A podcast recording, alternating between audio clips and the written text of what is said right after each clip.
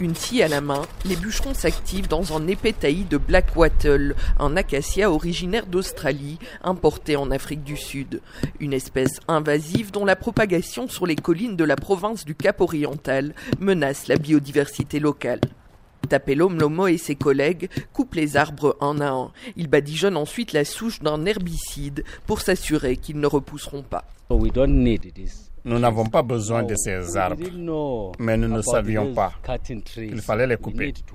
Comme ça, l'herbe pourra repousser. La coupe des arbres a été initiée par ERS, une ONG locale qui œuvre à la protection de l'environnement et au développement rural. Elle est établie dans la petite ville de Matatiel, au pied de la chaîne de montagnes du Drakensberg. Elle collabore avec plus d'une cinquantaine de villages alentours, dit sa codirectrice Sissi Matela. We are restoring livelihoods nous préservons les moyens de substance pour préserver l'environnement.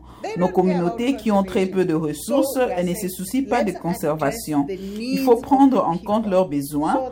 En fonction de ce qu'elles en retirent comme bénéfice, elles s'engageront volontairement dans la conservation de la nature. Des pratiques d'élevage inadaptées ont conduit au fil du temps à une forte dégradation des pâturages, une érosion des sols qui les appauvrit et une perte de rentabilité pour les éleveurs. Zuko Fekissi, employé par ERS, est en charge des programmes liés au bétail. Si on enlève les acacias, il y aura assez d'herbes pour les pâturages.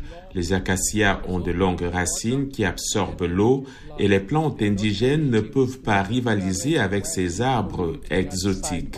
ERS travaille avec les communautés qui ont signé des accords de conservation. En signant ces contrats, les communautés s'engagent à prendre leurs responsabilités. Les pâturages sont d'importants réservoirs de carbone et contribuent à la régulation du système hydrique. Désormais, chaque année, les animaux sont déplacés régulièrement et certaines terres sont laissées au repos afin qu'elles puissent se régénérer. Une herbe de meilleure qualité permet au bétail d'être mieux nourri et aux paysans d'en tirer plus d'argent.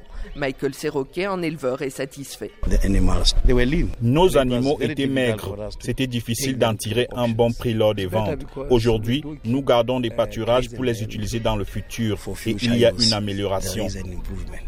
Dans les collines autour de Matatiel, les paysans deviennent à la fois utilisateurs et protecteurs des pâturages et de la terre dont ils tirent profit. De retour de Matatiel, Patricia Huon pour VOA Afrique.